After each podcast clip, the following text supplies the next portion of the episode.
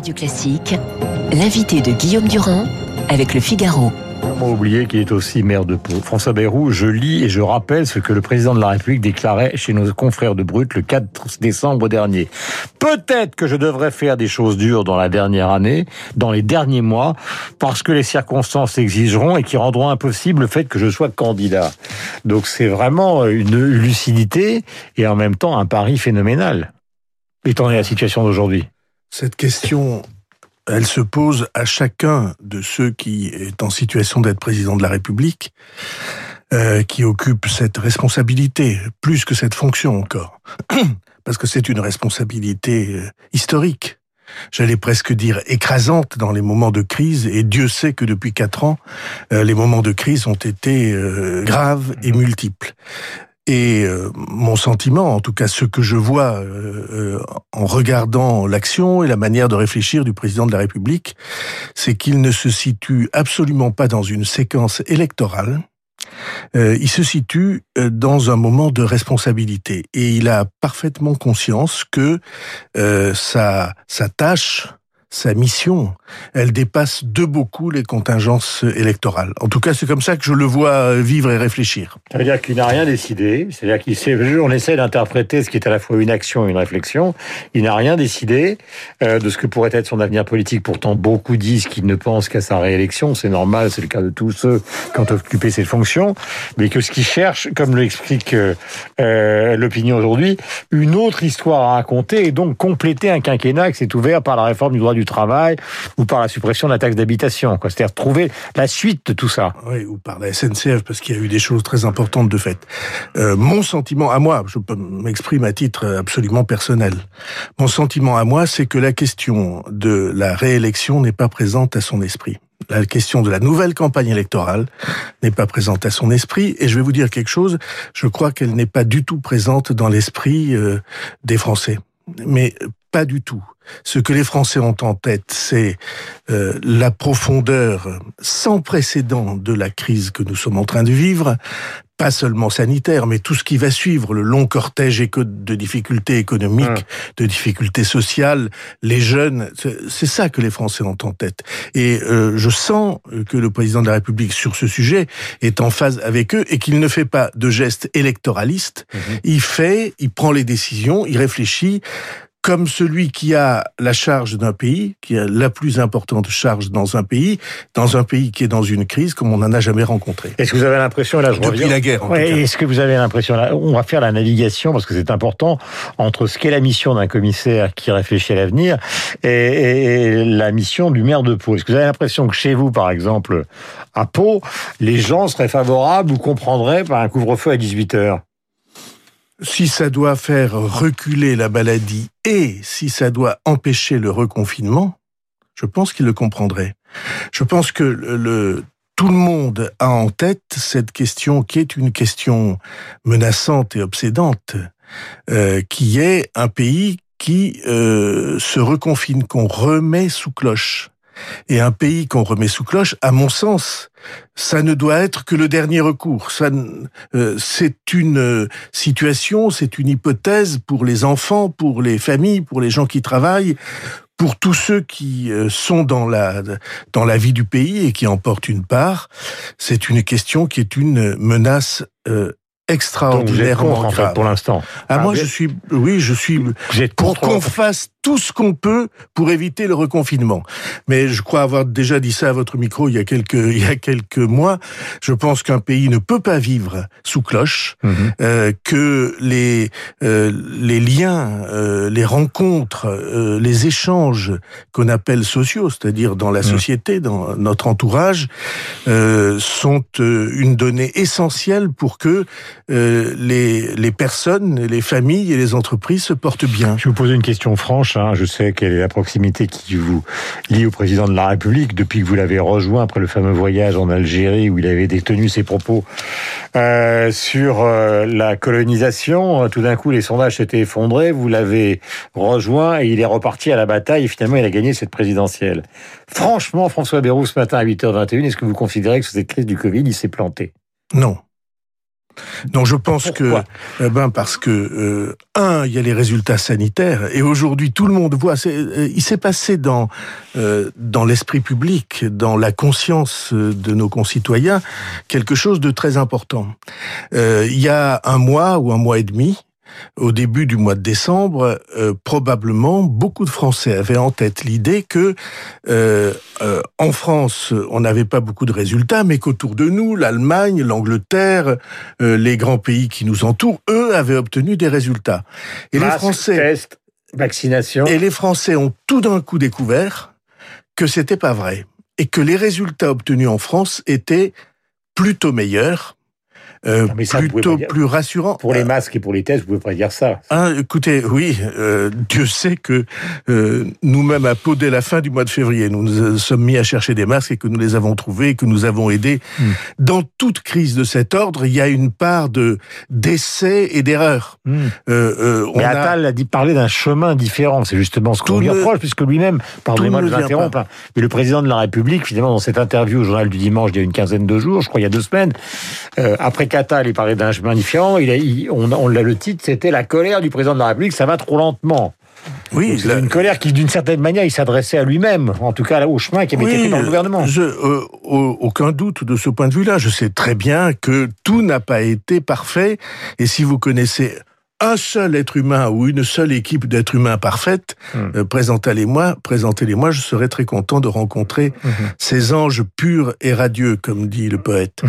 Donc, euh, euh, oui, mais ce que nous avons obtenu, la France est le pays du monde, du monde, qui a apporter le plus d'aide à ces entreprises, à ces travailleurs, à ces familles, aux gens en difficulté. ça, personne ne conteste. Hein. Le plus, mais vous vous rendez compte, on est à un micro d'une radio importante. Il est, comme vous le disiez, 8h23. Le pays du monde qui a le plus aidé les siens. Et il a le plus aidé des siens tout en obtenant des résultats sanitaires dont on voit aujourd'hui qu'ils sont au moins aussi bons.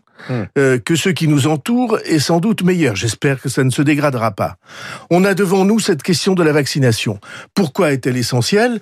Parce que la vaccination, c'est le seul moyen de réouvrir le pays, hmm. l'esprit tranquille. Hmm. Euh, Est-ce que nous avons des limitations sur la vaccination, ou des difficultés, ou en tout cas des éléments qui freinent oui. La réponse est oui sur un seul point, qui est la disponibilité des vaccins, des doses. Parce que pour ce qui est de vacciner, alors il y a aucune difficulté. Nous avons monté euh, nous-mêmes à Pau depuis le mois de février euh, avec des laboratoires. Nous avons monté euh, des des rendez-vous mhm. où on peut faire des tests instantanément et où on a les résultats dans les trois ou quatre heures et on en fait, on en a fait jusqu'à 2000 par jour. Mhm.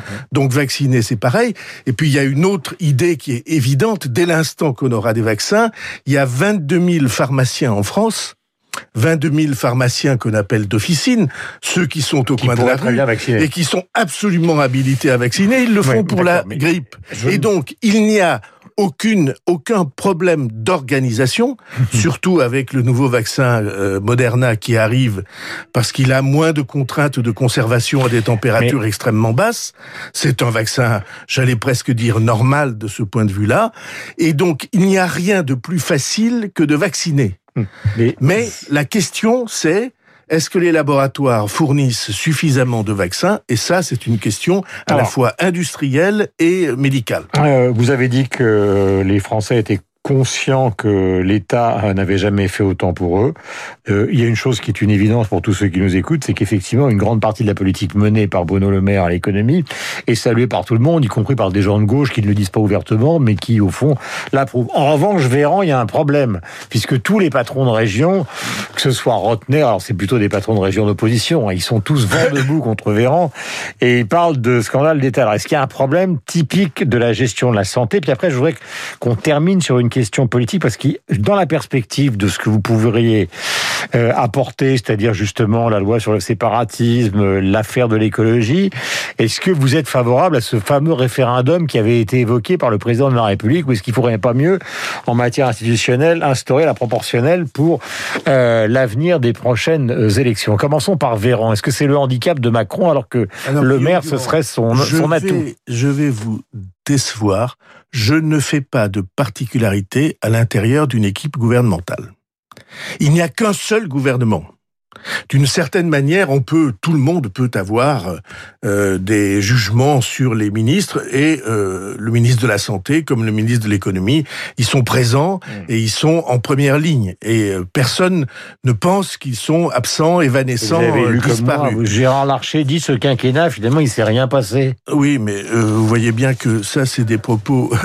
Bah, il est quand même président du Sénat. Excusez-moi, euh, électoralement polémique. Donc euh, moi, je ne veux pas jouer à ça. Donc je ne fais pas de différence à l'intérieur de l'équipe gouvernementale. Et euh, c'est le et, et c'est et c'est la première question que nous avons dans les moments de crise. Toute ma vie politique, je n'ai défendu qu'une seule position, Serrons-nous les coudes autour de ceux qui sont en responsabilité. Hum. Dans le terrorisme, vous trouverez chaque fois qu'il s'est passé quelque chose, c'est la position que j'ai adoptée. Hum. Dans la crise sanitaire de la santé, c'est la position que j'adopte. Hum. Euh, la responsabilité, vous voyez à quel point c'est ridicule les responsables qui font passer l'opposition avant la responsabilité. Vous voyez à quel point chaque fois qu'ils ouvrent la, la bouche, démocratie anglaise, euh, c'est leur rôle. S'ils sont dans l'opposition et qu'ils font bravo tous les matins, excusez-moi, vous dites c'est leur rôle, dans, leur rôle dans la convention, conversation démocratique. Excusez-moi, je suis en désaccord avec vous, et je vais vous dire pourquoi. Euh, quand on est dans une guerre, car c'est une guerre. Euh, le président de la République avait question, utilisé ce terme quand on est dans une guerre, hmm. on fait en sorte que les liens de solidarité, de responsabilité l'emportent sur toute autre considération. Si pendant, si pendant euh, euh, la guerre, Churchill avait été en but perpétuellement aux critiques d'une opposition qui aurait dit il n'y a pas assez euh, de chars d'assaut ici ou il n'y a pas assez d'avions là, hmm. tout ça est ridicule. Et dans les moments graves, c'est pas comme ça qu'on fait. Alors, donc, donc de ce point de vue-là, après vous m'interrogez sur les institutions. Ah, parce que c'est est-ce qu'un référendum, oui. Est-ce que ce référendum, qu'il nous reste 16 mois, est-ce que ce référendum est une, moi je vais même pas vous parler de politique politicienne, est-ce que c'est une bonne affaire pour le pays de faire un référendum en gros sur l'écologie, euh, on ne connaît pas la question, on ne connaît pas, ou est-ce qu'il faut pas plutôt essayer euh, de, euh, de réformer le système politique par le biais de la proportionnelle, comme vous l'avez toujours souhaité, une petite question sur le passeport vaccinal, et nous en aurons fini ce matin. Alors, un, est-ce que la démarche du référendum, la procédure du référendum, euh, est intéressante dans les moments de crise? Ma réponse est oui. Euh, il y a un certain nombre de sujets. Euh, je vais citer les retraites parce que j'ai toujours défendu ce point de vue-là. Hmm. Il y a un certain nombre de sujets sur lesquels les blocages sont tels que euh, l'ordalie, comme on disait au Moyen Âge, mmh. le jugement suprême, le jugement du peuple, est nécessaire. Euh, et en tout cas permet de sortir de toutes les impasses. et, De Gaulle l'a toujours pensé comme mais tel. C'est tout risque. Et moi aussi. Euh, oui. Euh, c'est dans l'esprit de Macron, ça, il se rend compte qu'un référendum. On n'est pas obligé, comprenez-moi bien. D'abord, il faut que le sujet en vaille la peine. Euh, et je ne sais pas si les modifications de texte autour euh, hmm. de la Constitution sur l'écologie sont un de ces sujets qui valent la peine. On en discutera si ça vient. Mais moi, en tout cas, je pense que le référendum est une bonne démarche, est une démarche utile parce qu'elle permet de sortir des blocages d'un pays. Ah Deuxièmement, est-ce qu'il faut changer les institutions et en particulier la loi électorale? Oui. Euh, on ne peut pas continuer dans un pays dans lequel le Parlement n'est plus représentatif au bout de quelques mois hmm. de la situation réelle du pays. Il y a une loi électorale qui est appliquée par tous les pays européens sans exception. Vous m'entendez? Tous les pays des 27 sans exception utilise une loi électorale qui est que tous les grands courants d'opinion sont représentés au Parlement pour que précisément le Parlement ait du sens, qu'il puisse dire et faire quelque chose. Et donc j'ai toujours été favorable à cette évolution. Je le suis plus que jamais parce que c'est la loi électorale qui permet, dans les moments de crise, d'avoir des, coalitions. Oui, même pas les coalitions, ça fait politicien. D'avoir des courants politiques. Ça, paraît normal, hein, oui, mais, oui, mais nous sommes en cinquième République. Et le vote majeur, c'est le vote d'élection du président de la République. Mmh. C'est à partir de ce vote du président de la République que les institutions s'organisent et que les gouvernements se forment. Ça n'est pas à partir des combinaisons parlementaires comme chez nos voisins. Et donc je suis favorable à ce qu'on ait une loi électorale juste, un seul mot, représentant le pluralisme du pays. Euh, les ceux qui nous écoutent ce matin retiendront que vous êtes favorable donc pour un référendum sur un sujet qui n'est pas forcément celui dont on parle d'ici la fin du quinquennat. C'est une chose importante. Dernier point. D'ici la fin du quinquennat, vous dites ça. Moi, je suis favorable au référendum pour qu'il entre dans nos institutions, après, ce sera pour qu'il entre dans la pratique de gouvernement classique. Euh, vous qui aimez la musique, la culture, le théâtre, etc., il y a beaucoup de gens qui disent le passeport vaccinal, ce serait quand même bien pour qu'on puisse aller au restaurant, au théâtre, au cinéma, etc. Il y a d'autres qui disent oui, mais alors c'est euh, c'est le système à deux vitesses. Enfin, c'est l'éternelle question sociale à la française. Ceux qui l'auront pourront entre guillemets jouir et ceux qui ne l'auront pas, eh bien resteront chez eux. Euh, couvre-feu à 18 h Est-ce que vous êtes favorable? Oui, je suis, bah, vous savez bien que oui. J'ai défendu cette idée euh, des tout premiers. Je me suis fait, j'ai ramassé des des insultes multiples et variées, mais c'est très simple. Euh, il faut réouvrir le pays. Il faut réouvrir les universités. Il faut que les jeunes puissent de nouveau être dans des activités euh, qui sont les activités de leur âge. Il faut que les commerces rouvrent. Il faut que le travail reprenne, que les mmh. restaurants et les bars rouvrent. Comment le faire en sécurité? En s'assurant si le vaccin est garanti efficace et sûr. C'est, ce, ah. cette, ce, ce, membre de phrase est très important. Eh bien oui, en effet, il faut ouvrir à ce, il faut multiplier les vaccinations. Et tout le monde fait semblant, euh, ou enfin a peur, ou je ne sais pas quoi, il y a des craintes qui s'expriment. Excusez-moi, pour aller en Guyane, hmm. Euh, on France, va terminer, hein, parce qu'on a un peu dépassé. Pour aller en Guyane, il faut une carte de vaccination à la fièvre jaune. Pour aller au Cameroun, pour aller au Mali, pour aller en Côte d'Ivoire, il faut une carte de vaccination fièvre jaune. Euh, oui, je suis persuadé que si le vaccin est disponible, alors il faut en répandre l'utilisation et se servir de cela pour ouvrir euh, la vie du pays.